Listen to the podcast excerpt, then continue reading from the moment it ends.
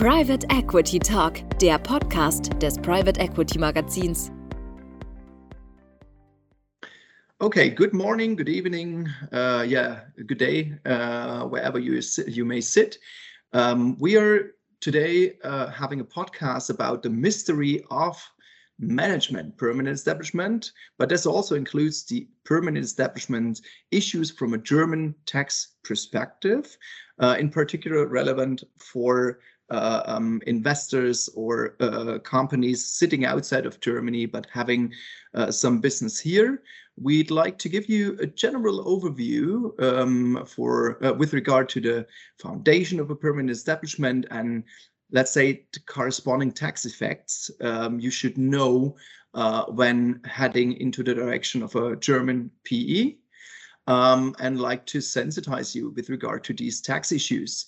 Um, this is particularly also an issue in an international tax law, um, in uh, particularly the allocation of taxation rights. That means if there is a permanent establishment, also the countries are asking for uh, profits or sometimes losses, but they probably also uh, only ask for profits um, while allocating the taxation rights and the profits uh, so uh, that they can tax it in the countries.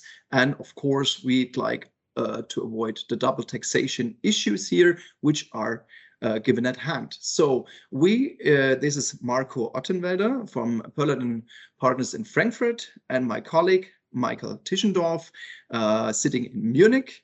Uh, Michael, would you just give uh, a brief overview about what you're doing all day long in the tax area? Yeah, of course, Marco. Thank you. Hello, everybody. My name is Michael Tischendorf. I'm a tax lawyer and tax advisor with Pöllath in Munich.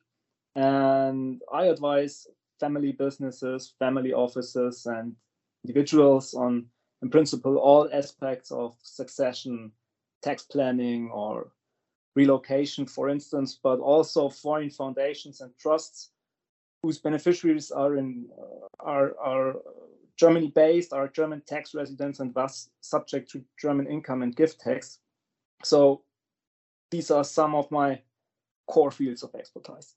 Okay, and uh, me, Marco Ottenwelder, um, I'm a tax advisor here in Frankfurt, uh, and I'm focusing on international tax law uh, in all respects, which means uh, on the one side a shareholder perspective, on the other side also the company's perspective, and we often also uh, were asked for, for example, relocation of uh, individuals in terms of family offices, investments, and mostly in that area we also came come across to that permanent establishment issues, which we'd like to talk.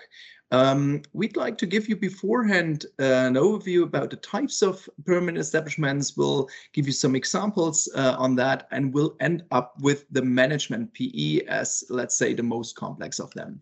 But first of all, let's start with the types of permanent establishment. Michael, please. Yeah, thank you, Marco. Well, generally speaking, there are three types of, of permanent establishment. Um, first of all, fixed place of business. Second, the permanent representative. And last, um, the management PE, which is kind of a special type of permanent establishment and which we will thus treat separately. The first type of, of, of, permanent establishment, the fixed place of business, is kind of the ordinary permanent establishment, like, for instance, a production plant or a trading office. And um, the criteria that have to be met um, in order to trigger a fixed place of business are first of all, you need a facility, a fixed facility, such as premises or a machine. Second, um, this facility needs to be at the enterprise's um, disposal. Um, then, moreover, the enterprise uh, enterprise's business needs to be carried out through this uh, fixed place of business, which does not necessarily require personnel to work, through the fixed facility. So, for instance, a pipeline could also qualify as, as permanent establishment. And last, however, the permanent establishment needs uh, requires a certain degree of permanency. So usually uh, the enterprise must intend to use the fixed place for at least six months. Yeah, that's that's quite interesting because uh, let's say the, the, disposal question, which means it's on the enterprise disposal, is quite uh, relevant in terms of the home office question, um, because home offices are treated quite differently in the in the different states or countries. So from a German perspective, um, typically a home office should not currently should not um, lead to such a fixed place uh, Michael described um, because typically it's not at the disposal of the enterprise. Um, however, other countries like Austria, for example, um, do see that because if, if, for example, you're sitting there with a laptop and, and a mobile, um, then you might uh, create a home office permanent establishment in that country.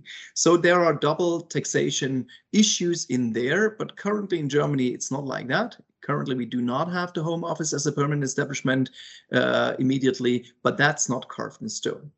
Um, another type of permanent establishment kind of uh, it's called a permanent representative so that means uh, the PE does not necessarily needs that fixed element but could also be just let's say a person who's uh, working for an enterprise in one country. So this is could also be created by a permanent representative, which means it also leads to a tax nexus in Germany according to the domestic law. So that means the German domestic law um, does not consider a permanent rep representative as a person who who really have an actual power of attorney. Uh, it must manage the business of an enterprise somehow. That means on a sustained basis because it's a permanency. Uh, and be subject to the enterprise instructions, uh, of course. That means um, if the person concludes or even if it mediates contracts or agreements or obtains order for a company, um, it could qualify as a representative and therefore there uh, are profits or losses to be attributed to such person. Um, okay, um, we talked about that that permanency, etc., in the in the uh, local and domestic law, but you also need to consider the double tax treaties, which means according to the double tax treaty, the current one is the OECD Model, Model Tax Convention 2017. However, not each double tax treaty is uh, updated uh, based on that, but uh, a commentary to that model tax convention, saying also a person could, amongst other criteria, create such uh, um, permanent representative in the double tax treaty. Is called permanent establishments.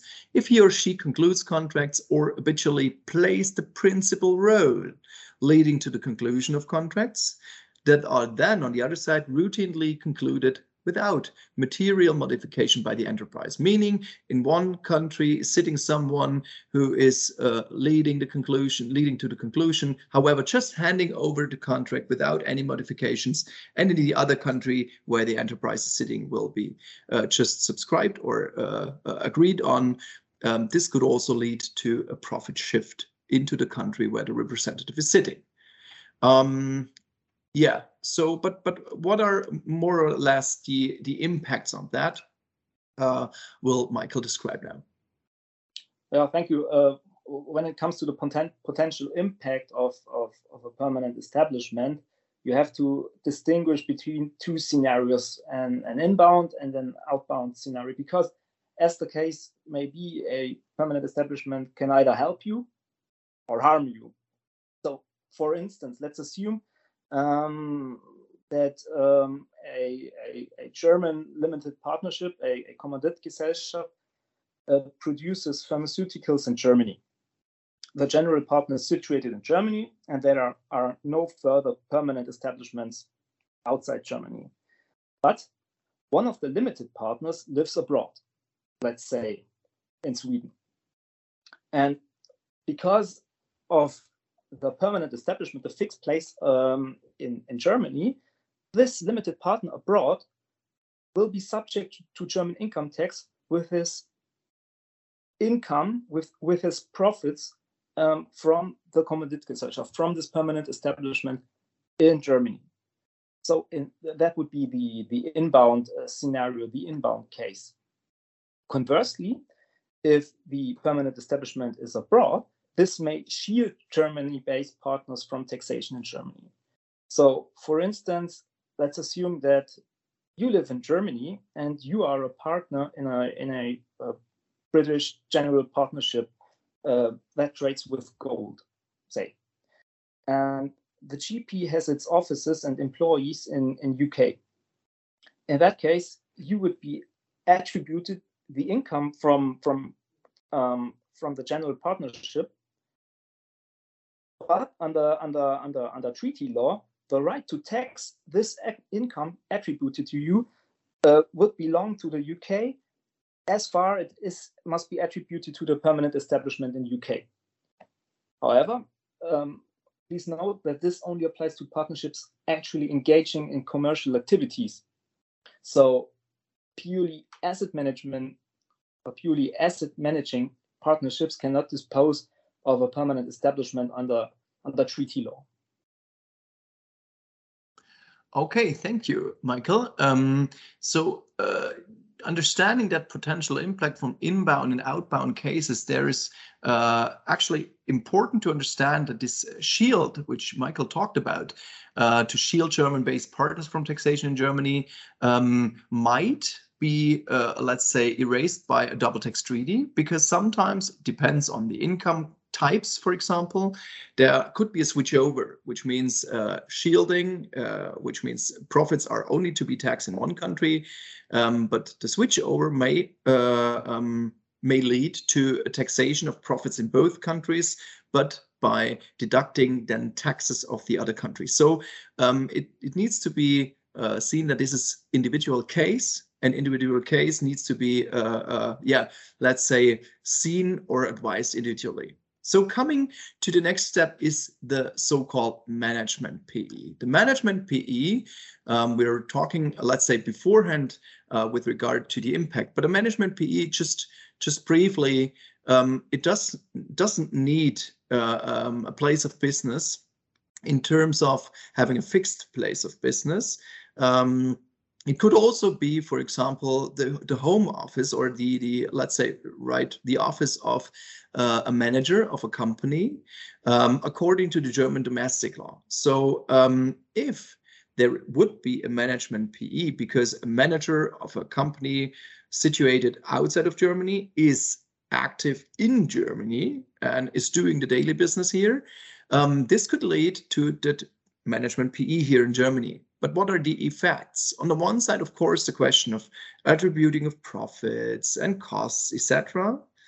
But more severe um, is, uh, let's say, tax consequence that the outside company or the corporation, which is sitting outside of Germany, could be taxable in Germany by assuming uh, its residency here. So having a management PE in Germany might lead to um, a corporation situated outside of Germany being um, taxable tax resident in Germany. So which means double resident and that leads to double tax issues typically. So uh, Michael will give you uh, an example um, with regard to that. So let's see what happens. Yeah, um, let's assume that you have a Polish software company with 10 employees and uh, you are the director of this company and you are also the sole its sole shareholder. Um, you and your employees, you work from home in Poland and now you decide to, to move to Berlin, Germany, and to work from your rental apartment in, in Berlin. So under these circumstances, you would be very likely to trigger a management PE in, Germany in your apartment because um, a company has its place of management where it makes its day-to-day decisions. So in principle, the decisive question is where the decisions of the board of directors are prepared and, and actually made. Um, if the company has more than, than one directors, then you would have to determine the center of business management. If that is not possible, then the enterprise also might have several different management PEs. So this would be the case, for instance, if there were a number of directors entrusted with equivalent management tasks performed from, from different locations. However, as you are the company's sole director in the present case, your company would be very likely to trigger a, a management PE in, in Germany. Now, what would be the, the consequences? Um, first of all, the Polish company would become uh, a, a tax resident in Germany and thus subject to, to German corporate tax with its income worldwide, unless the income can be attributed to a permanent establishment abroad, for instance, in, in Poland. But as, as, as Marco has already said, it is unclear whether the home offices of your employees in Poland can qualify as permanent establishments. Furthermore, of course, as a, as a, as a German tax resident, the, the company would have to file annual corporate tax returns in Germany.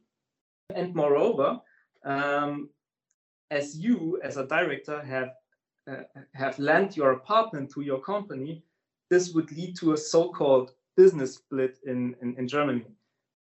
What's a business split? A business split is a a, a, a further commercial activity um, that you carry out in, in, in Germany by lending your apartment to your company. That means that your company, the shares that you hold in your company would become part of, would become a, a, a business business asset. And um, that means that your that the dividends that you receive from your company would um, would qualify as as as as commercial as profit profit income. Marco, do you want to add something? There are lots of things you, uh, what we've learned, uh, there are lots of things now we have to consider in such situations. So uh, as, as Michael said, um, we that there are um, many criteria which could lead to uh, to a management PE, uh, which could then lead to the tax residency, etc. So um, basically, uh, we need to have a look into each case because um, for example, our our practice uh, work shows that um, the different business concepts of different companies leads to different uh, impressions in terms of when a management PE uh, would be there in Germany, for example, and when not.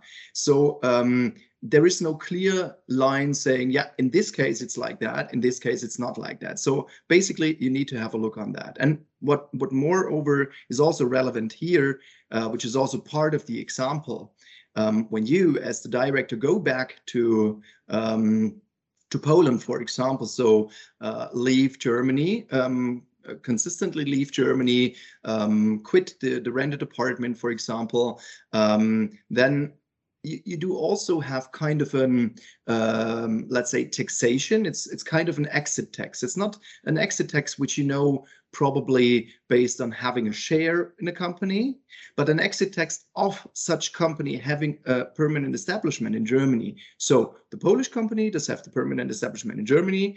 There were probably uh, some uh, goods assets attributed to that uh, permanent establishment.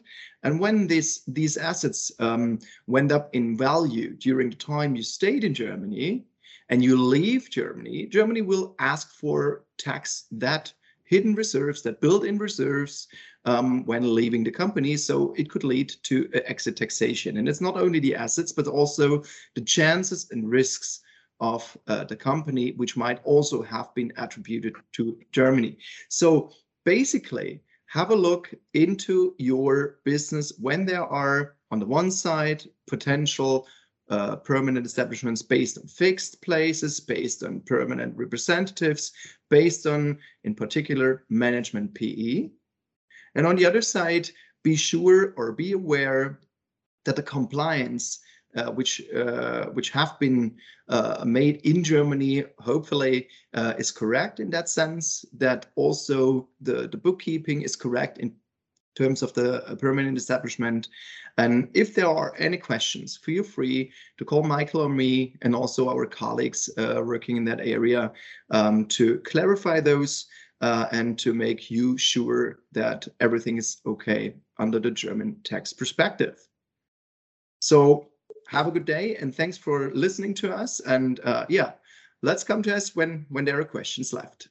Thank you very much. Goodbye. Goodbye.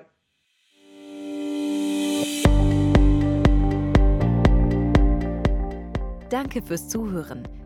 In unserem Online-Magazin unter www.pe-magazin.de halten wir Sie zu den aktuellen Themen der Private Equity Branche auf dem Laufenden. Schauen Sie gerne einmal rein oder folgen Sie uns auf LinkedIn. Alle Podcast-Folgen gibt es im Magazin und als Abo unter Private Equity Talk überall dort, wo es Podcasts gibt.